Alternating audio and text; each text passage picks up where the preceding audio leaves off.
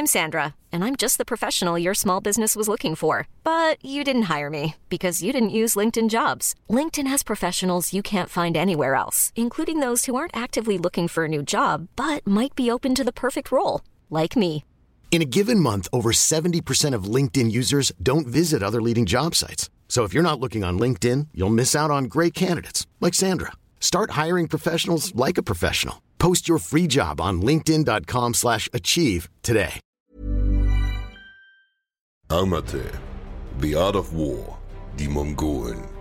Mit Namen wie Genghis Khan oder Mongolen verbindet man seit jeher auch Wörter wie Weltreich und Eroberungszüge.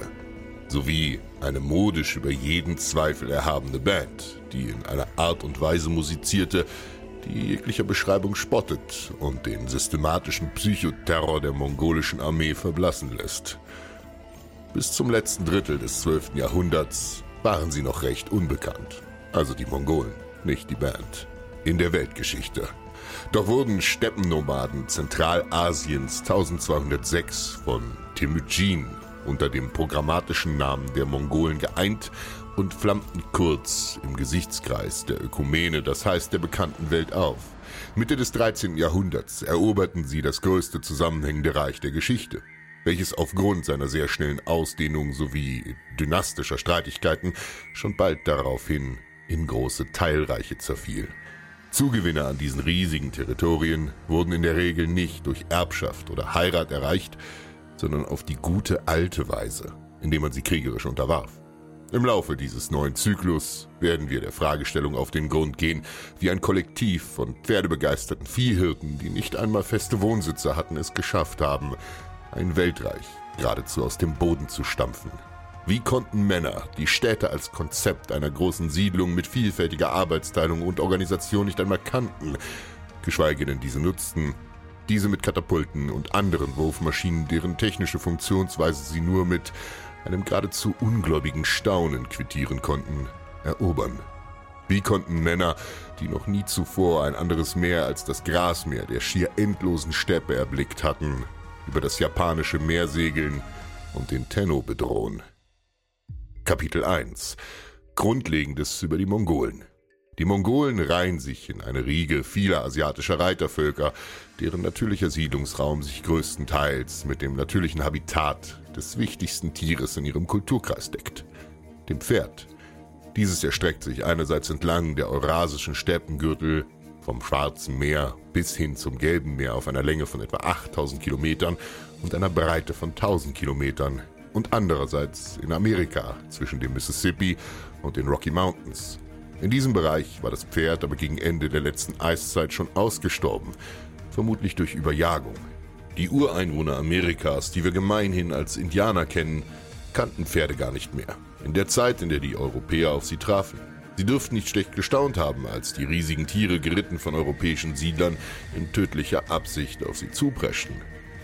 Diese Gebiete sind die einzigen für Wildpferde akzeptablen Lebensräume weil ihre Hufe für weichen Untergrund wie Sand oder harten Untergrund wie Fels, Stein und so nicht geeignet sind. Dies lässt sich sehr gut daran ablesen, dass dieser Steppengürtel genau von solchem Terrain begrenzt wird. Die Pferde von sich aus meiden nämlich das Waldland Sibiriens und Osteuropas sowie Wüsten und Gebirge. Charakteristisch für den eurasischen Steppengürtel ist, dass es ein Ost-West-Gefälle in seinem Relief gibt. Das Land steigt also nach Osten hin an und das Klima wird kontinentaler. Damit wird das Klima im Osten trockener und Niederschläge fallen geringer aus, was sich in härteren Dürreperioden äußert.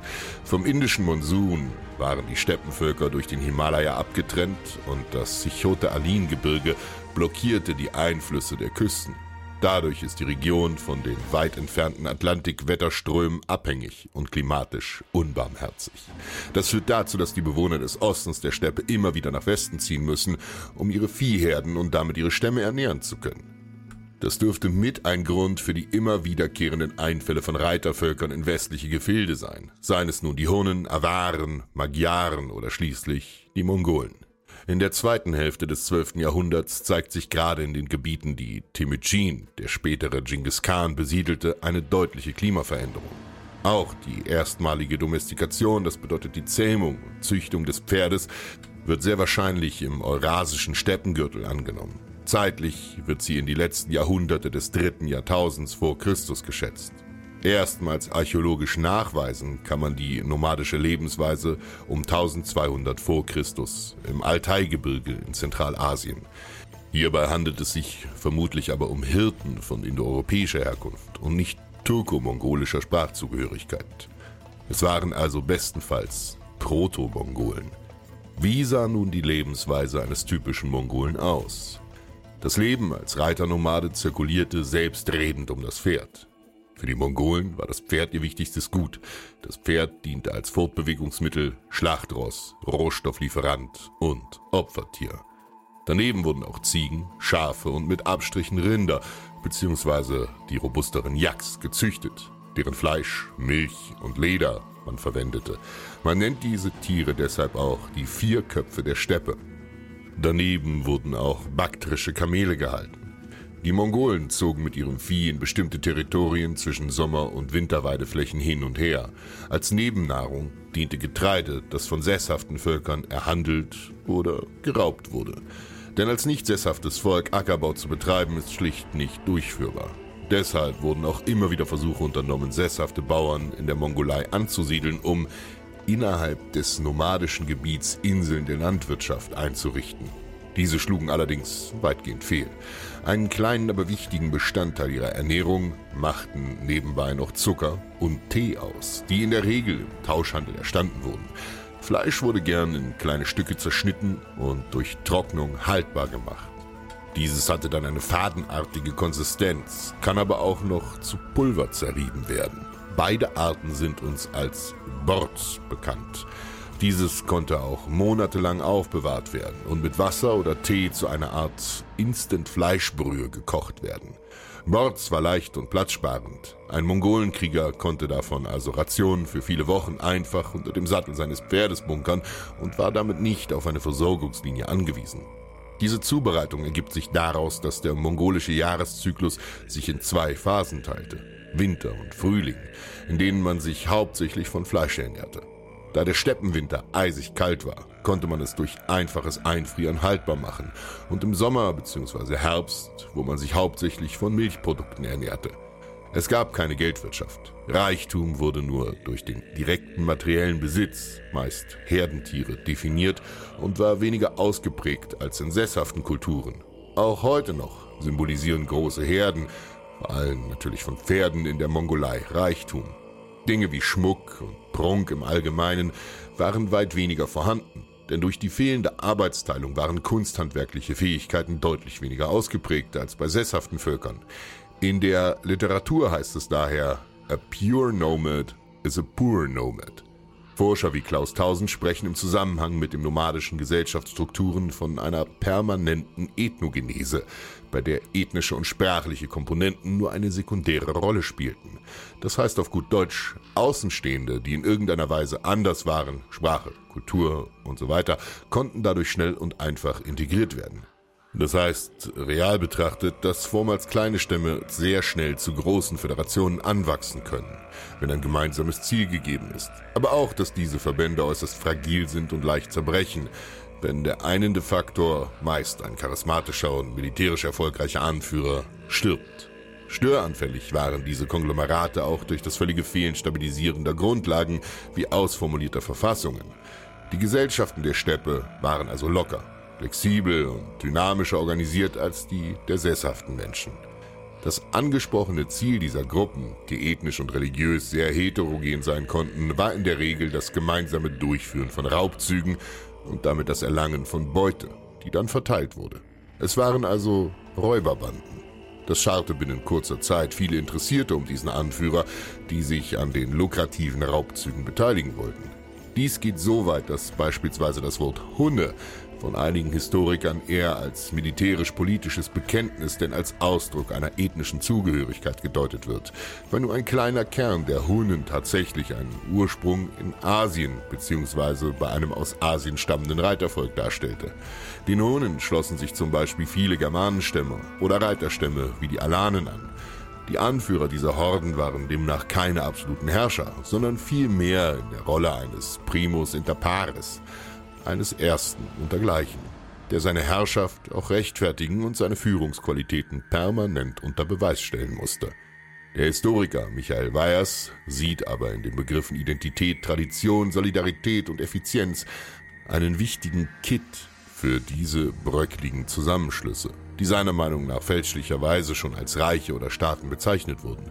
Gebilde, die eine solche Bezeichnung verdienen, können sich nur mit Zeit und gezielter nennen wir es PR-Arbeit dieser Urstaatsgemeinschaften entwickeln. Gerade deshalb ist der Begriff die Mongolen vor dem 12. Jahrhundert schwer zu definieren, weil es eine Vielzahl von unterschiedlichen Stämmen gab. Gerade deshalb waren die Mongolen mit den Eroberungen durch Genghis Khan darum bemüht, erst eine mongolische Identität zu schaffen, unter der sie dann die unterworfenen Völker vereinen konnten. Ein weiterer Grund für die Fluktuation, das heißt das Abwandern und Hinzukommen von Menschen der Stammesgruppierungen, war das vorher erwähnte raue Klima und die relativ karge Landschaft, was dazu führte, dass es nie zu einer bevölkerungsreichen Gemeinschaft kam. Die Schätzungen gehen weit auseinander. Wikipedia als mäßig zuverlässige Quelle schätzt die Population der Mongolen um 1200 sehr niedrig, auf ca. 200.000 ein.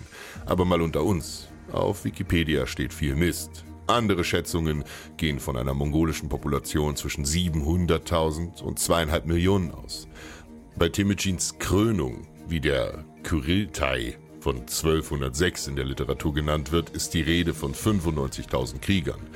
Der Kuriltai ist eine Art Reichstag, in dessen Rahmen die Adligen der Steppe zusammenkamen und berieten. Dort wurde Genghis auch als oberster Herrscher der Mongolen bestätigt. Wenn man logisch gedacht damit rechnet, dass ein Volk etwa 15 bis 20 Prozent seiner gesunden männlichen Bevölkerung im wehrfähigen Alter unter Waffen stellen kann, muss man von einer Bevölkerung von mindestens einer Million ausgehen. Laut Peter Jackson belief sich die Mongolenpopulation beim Tode des Genghis auf etwa 700.000.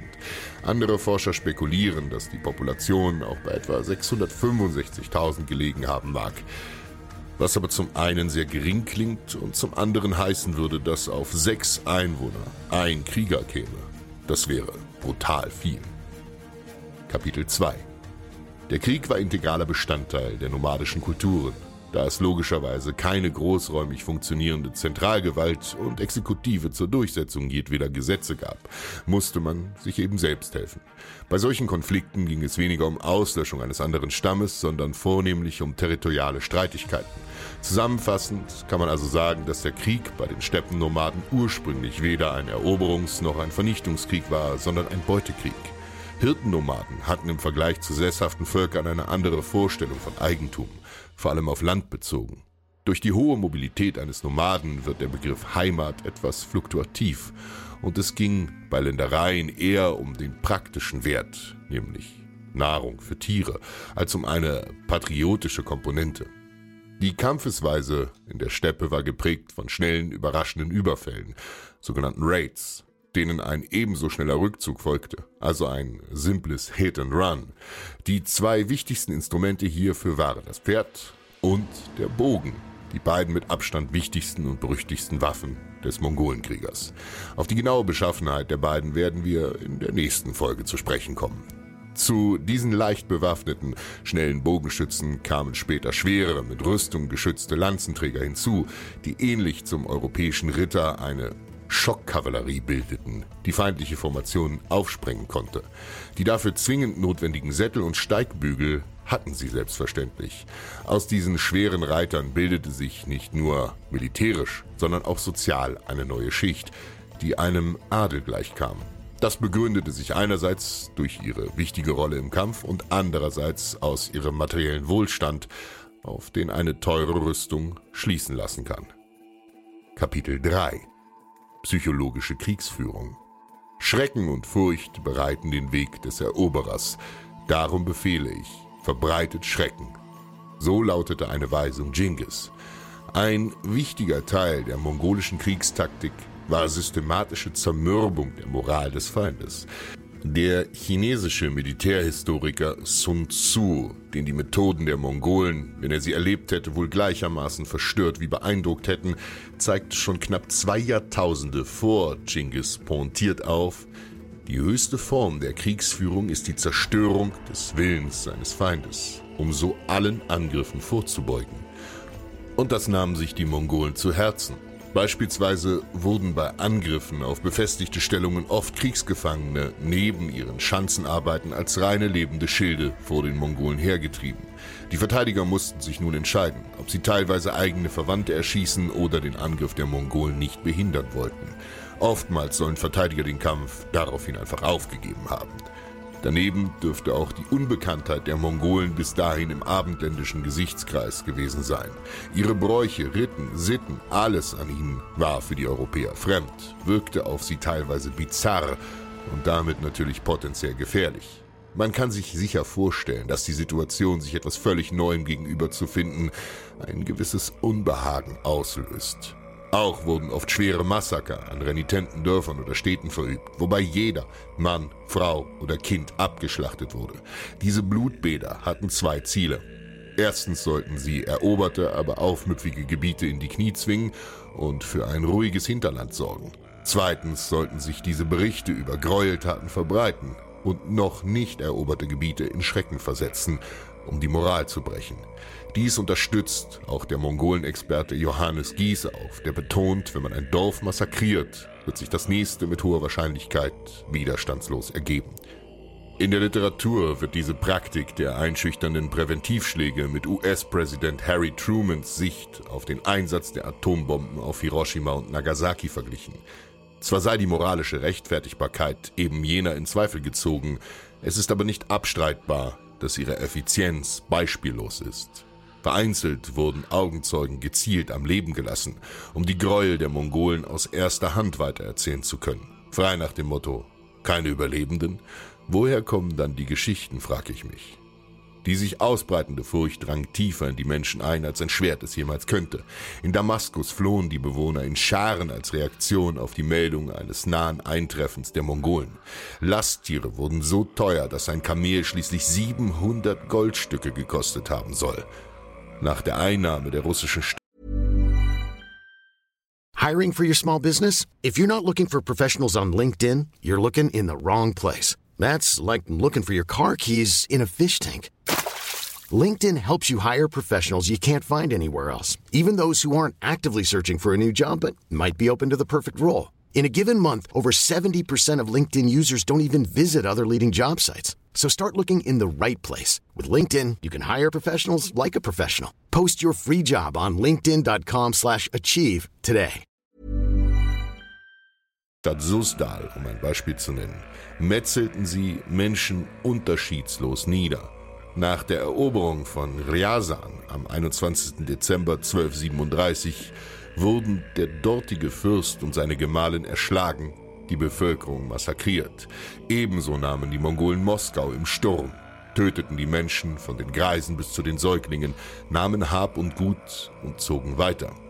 Die Mongolen wurden in den russischen Quellen fortwährend nur mehr als Rohfleischfresser und als Christenblutvergießer bezeichnet.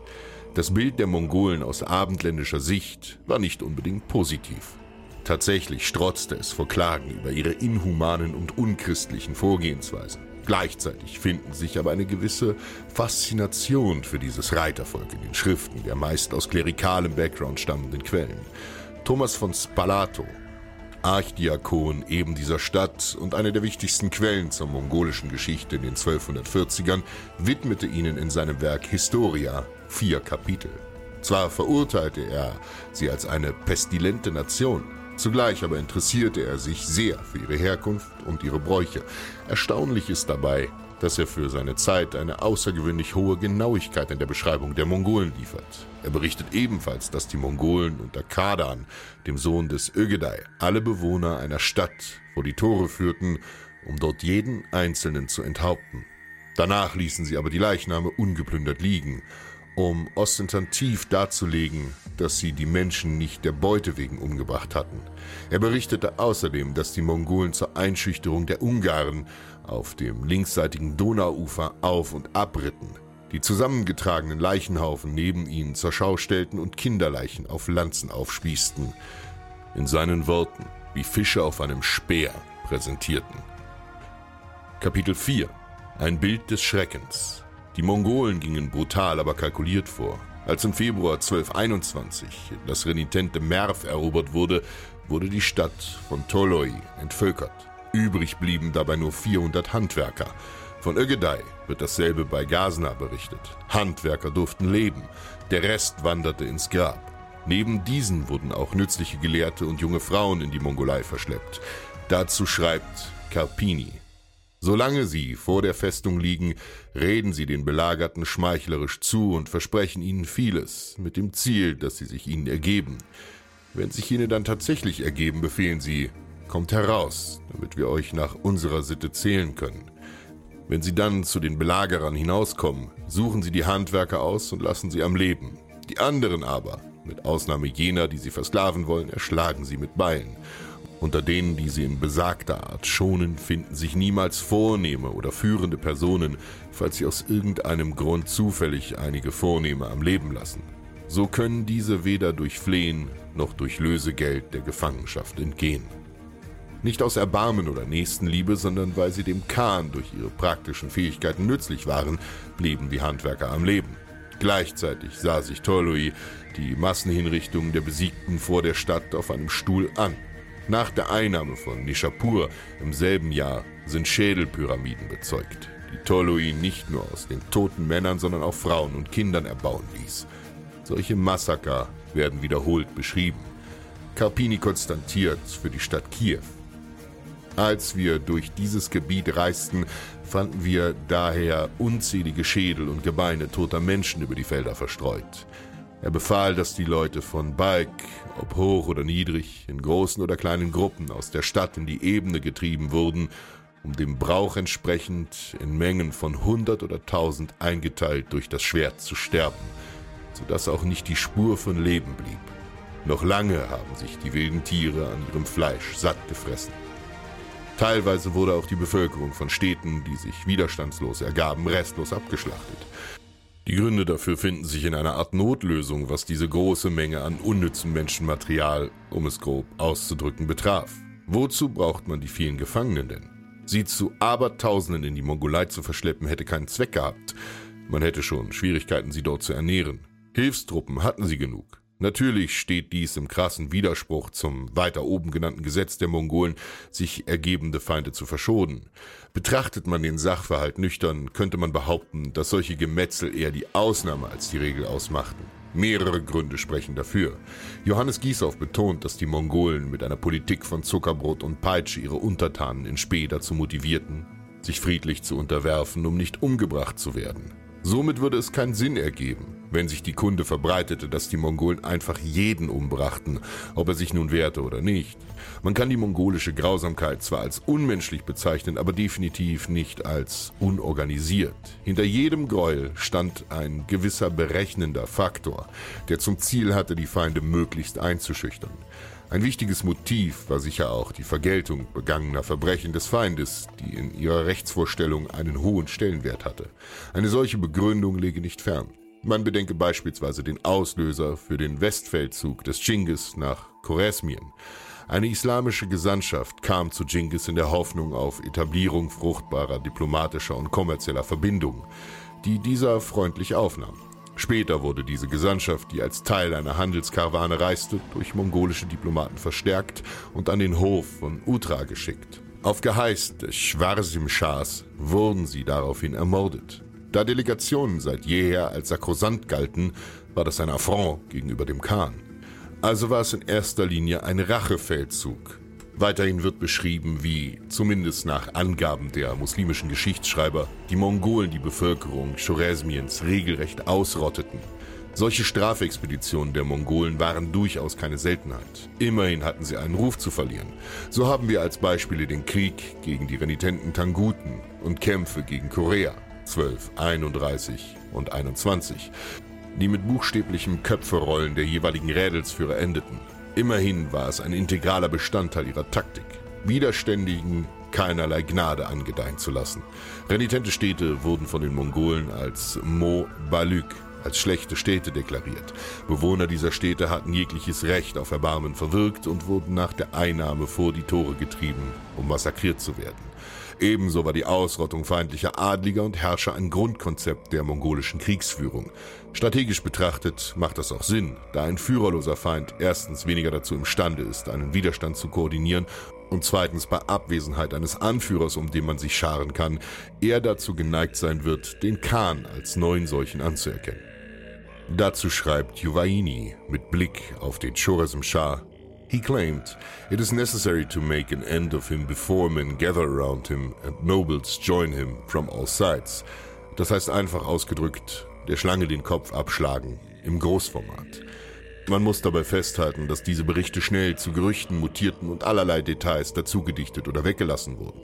Das spielte den Mongolen angesichts ihrer psychologischen Imagepflege zusätzlich in die Karten. Immer wieder hebt die Literatur hervor, wie wichtig es den Mongolen war, ihre Feinde vor dem Aufeinandertreffen möglichst zu demoralisieren. Was auf den ersten Blick wie stumpfer barbarischer Blutdurst ausgesehen haben mag, wird von Historikern viel mehr als ausgefeilte und komplexe Strategie als deliberate Terror bewertet. Die Mongolen wurden in ihrer Zahl von den westlichen Quellen allgemein überschätzt. Die Gründe dafür sind die bereits erwähnte Rechtfertigung für deren Siege, deren bewusste Täuschungsmanöver, die ihre Armee größer scheinen lassen sollten und auch ließen, und der simple Fakt, dass viele ihre Familien mit sich führten. Das bezeugt etwa Carpini. Manchmal fertigen sie Puppen in Menschengestalt an, die sie auf Pferde setzen. Das tun sie, damit die Zahl ihrer Krieger möglichst groß scheint. Außerdem ließ Genghis seine Krieger gegen die Naiman fünf Lagerfeuer pro Mann entzünden. Subutai befahl seinen Männern auf der Flucht je drei Fackeln zu erleuchten und gelegentlich zogen sie Bäume hinter sich her, um mehr Staub aufzuwirbeln. Andererseits wird berichtet, dass sie diese Puppen auch anzündeten, um sie in den Feind zu treiben und Nebelbomben benutzten. Wie Dämonen ersinnen sie viele schädliche Listen, so schreibt Carpini. Die tatsächliche Stärke des Mongolenheers unter Batu belief sich auf knappe 130.000 Mann. Sie waren also eine Minderheit in der eigenen Armee, die aus vielen Kumanen, Ungarn und Russen bestand. Dem überraschenden Rückzug der Mongolen aus Europa 1242 wurde von dessen Einwohnern mit skeptischer Überraschung begegnet. Einerseits machte der Rückzug für sie wenig Sinn, weil die Mongolen jedes Heer, das sich ihnen an diesem Kriegsschauplatz bisher entgegengestellt hatte, dezidiert in den Tartaros schickten. Andererseits waren die Täuschungsmanöver und Scheinrückzüge der Mongolen kein Geheimnis. Man war mit ihrer Taktik inzwischen einigermaßen vertraut. Viele Leute waren überzeugt, dass die Mongolen bald wiederkämen und nur verschwunden seien, um Geflüchtete aus ihren sicheren Bergverstecken oder Fluchtburgen zu locken. Rogerius von Torre Maggiore etwa beschreibt, dass er locker einen Monat mit einigen anderen Flüchtigen in einer Bergfestung verschanzt ausgeharrt hatte. Er macht seiner großen und durchaus verständlichen Angst vor den Reiterhorden und ihres organisierten Terrors deutlich Luft. Soon rumors spread that the Tatars had occupied the German village of Thomasbrücke, where they slaughtered everyone not fit for slavery. Hearing such news, my hair stood on end with fright, my whole body started trembling, and my tongue refused its duty because of the unavoidable and terrible death which awaited me. In my mind's eye, I saw slaughterers, and the cold sweat of death made the blood freeze in my veins. I saw people in fear of death, unable to control their hands and weapons, unable to raise their arms or legs, only staring into space. And what more, I laid my eyes on people half dead from Panic. Und bald haben sich die Gerüchte verbreitet, dass die Tataren den Ort Thomasbrücke eingenommen hatten, wo sie jeden getötet haben, der nicht für die Sklaverei geeignet war. Als ich das gehört habe, standen mir die Haare zu Berge und mein ganzer Körper zitterte. Meine Zunge verweigerte ihren Dienst, da ich auf einen unvermeidbaren und schrecklichen Tod starrte, der mich erwartete. Vor meinem geistigen Auge sah ich die Schlechter und im kalten Schweiß des Todes gefror das Blut in meinen Adern. Ich sah Menschen, die Angst vor dem Tod hatten, nicht in der Lage waren, ihre Hände oder ihre Waffen zu kontrollieren, unfähig, ihre Arme oder Beine zu heben und einfach nur starrend in den leeren Raum. Und was noch? Ich sah Menschen halbtot durch die Panik. Kapitel 5 zu Aufklärung, Spionage und Konterspionage. Es ist fraglich, woher die Mongolen ihre Methoden in den Künsten der Kriegsführung hatten. Waren sie selbst so erfinderisch? Hatte ein anderes Volk vor ihnen diese mitunter kriegsentscheidenden Praktiken entwickelt? Möglich wäre es, dass sie sie bei ihren Kämpfen gegen die Waldvölker des Nordens entwickelt haben. Fakt ist aber, dass vor jedem Feldzug in ein Gebiet systematisch ein ganzes Netz aus Spionen ausgesandt wurde, um alle möglichen Informationen über den Feind zu sammeln. Wie ist ihr Land beschaffen? Hatten sie viele Festungen? Ist das Land unter einem Herrscher geeint oder in kleinere Teilreiche gespalten? Wie viele Männer und Pferde haben sie? Und so weiter. Es wurden akribisch Karten gezeichnet, um das Vorrücken konzise zu planen. Außerdem wurden im Land des Feindes gezielt Desinformationen gestreut, um ihn zu verwirren, sowie Gräueltaten der Mongolen propagiert, um die Moral zu senken. Rückte eine Heeressäule der Mongolen vor, ritt ihnen in einem Vorsprung von zwei bis drei Tagen Speer voraus, um das Gelände auszukundschaften. Diese Heeressäulen waren meist dreigeteilt und griffen aus verschiedenen Richtungen an blieben aber durch Kuriere im ständigen Kontakt miteinander. Für diese Kuriere standen pro Lager immer mindestens zwei ausgeruhte Pferde bereit. Allgemein kann man sagen, dass die Kommunikation der Mongolen reibungslos funktionierte. Auch auf dem Schlachtfeld griffen sie auf ein ausgefeiltes System von Signalen mit Flaggen, diversen anderen Feldzeichen und Instrumenten, wie Trommeln, daneben Hörnern und anderen lauten Blasinstrumenten zurück. Diese mussten selbstverständlich laute und durchdringende Geräusche verursachen, da eine Schlacht mit einer ganzen Menge Eisenklirren und Schreien akustisch untermalt wurde. Die Historikerin Paula Strah schrieb dazu, die Operationen der Mongolen beinhalteten viel mehr als das bloße Stellen und Besiegen des Feindes an einem Ort. Es ging um die Erkundung von eventuell vorteilhaften Schauplätzen für eine Schlacht das Sammeln von Ressourcen für die eigene Truppe und das Unterbinden des Nachschubs für den Feind, sowie um Belauern. Wenn ich an dieser oder jener Stelle auftauche, wie wird mein Feind dann reagieren? Wenn ich in seinem Lager gezielt Gerüchte streuen lasse, dass ich hier oder dort angreife, wie wird er dann mobilisieren? Es wurde ein regelrechtes Mindgame mit dem Feind gespielt. Mancher Forscher spricht von einer gigantischen Hetzjagd. Kapitel 6 Quellen Als hauptsächliche Primärquelle dienen uns die geheime Geschichte der Mongolen, das einzige von Mongolen geschriebene Geschichtswerk aus dem 13. Jahrhundert.